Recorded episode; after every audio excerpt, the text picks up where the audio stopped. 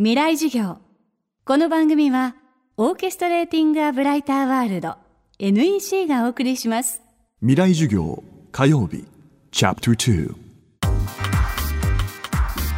未来授業。今週の講師は沼田信介さん。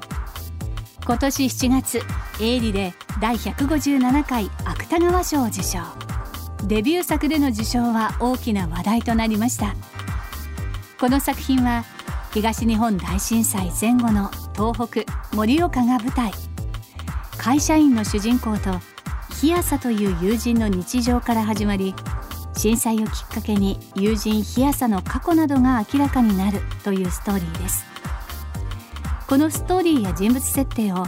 沼田さんはご自身でこう説明しています未来授業2時間目テーマは災害で人は寛容になるこの小説の中の日朝という人物なんですけどまあ日朝的人物みたいな人って結構僕昔から好きなんですね。なんかこう損得で動かない人ですね。これは結構幼稚園ぐらいから僕好きでなんか惹かれちゃうんですね。えこんなことしたら絶対損するのにとか。こんなことしたら捕まるぞおいとか。なのにやる人みたいのがまあ結構愛着がありまして。そういう人がちょっと今現代で割と排除されているような気がしてですね。あいつ危ないから入社させないとかですね。左遷させるとか。そうやって排除するちょっと不安定な人間を排除するような世の中になっているような気が気のせいかもしれないけどしていてですね。そういう人間っていいじゃないかっていう思いはあって彼は出しましたね。そうですね。そのまあこういう災害の後にですね災害の結果というかまあ人間性が露呈すると今までまあ装っていた仮の自分が本当の自分になるみたいなことは確かに意識して書いたんですね。で結果その人間のまあ悪い面が震災の通じて現れたとしてもですね今度じゃあその悪い人間を受け入れるか受け入れないかっていうことが周りの人間に課題として残るわけですね。でその結果受け入れるんですね人っていうのは。それもまた進歩だと思ってるんですね。なのでそういう寛容っていうんですか？受け入れるまあ寛容不寛容とかよく言いますけどその不寛容なものをですね人間ってそもそも不寛容な生き物だと思うんですね隣に人が座っただけでイラッときたりまあエレベーターで人乗り合わせただけでクソッと思ったり かなりあると思うんですね。いろんなことで。それが結構今どんどん講じてきてそういった不寛容をですね試されてると思うんですね。ああいう自然災害に関してなんですが。その要するに寛容になるチャンスだと僕は捉えまあ本当に実際に被災された方にそんなこと言うのはおこがましいんですがチャンスでもあってくれよ人間よみたいなことはないでもないですね。本当にちょっと大きなこと言ってすいません本当に。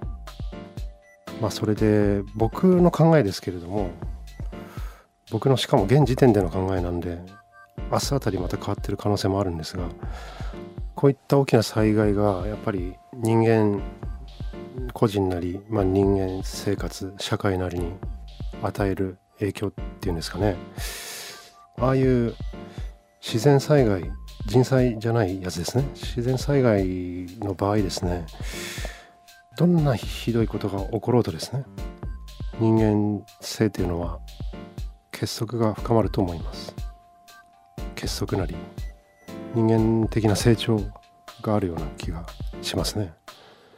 ねああいう自然災害の後は必ず人間って成長するんじゃないかと思ってます。小説「エイリ」を読まれた方の多くは主人公の友人日朝がその後どうなったのか気になる方が多いといいます。実際のところ作者の沼田さんはどう考えているのでしょうか？あの最後結末で日朝が、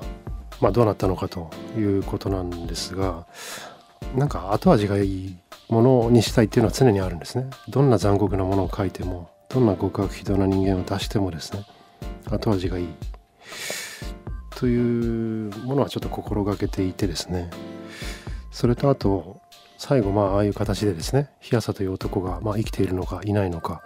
ひょっとしたら生きてるんじゃないかというようなことをですねやっぱり実際に記載された方々がですねお読みになってそこでその読んだ方がその続きを思い描いていただければですねそうなるとやっぱり生きているというふうになるんじゃないですかね。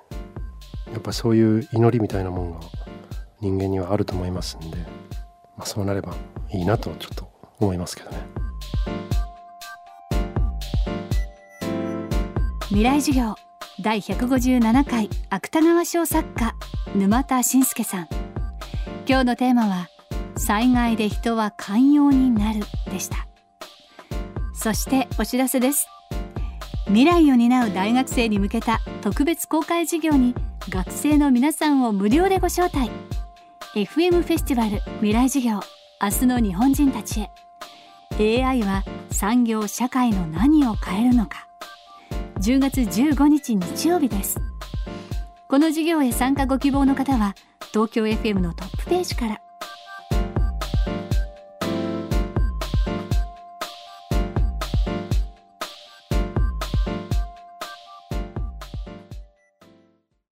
未来授業この番組はオーケストレーティング・ア・ブライター・ワールド NEC がお送りしました。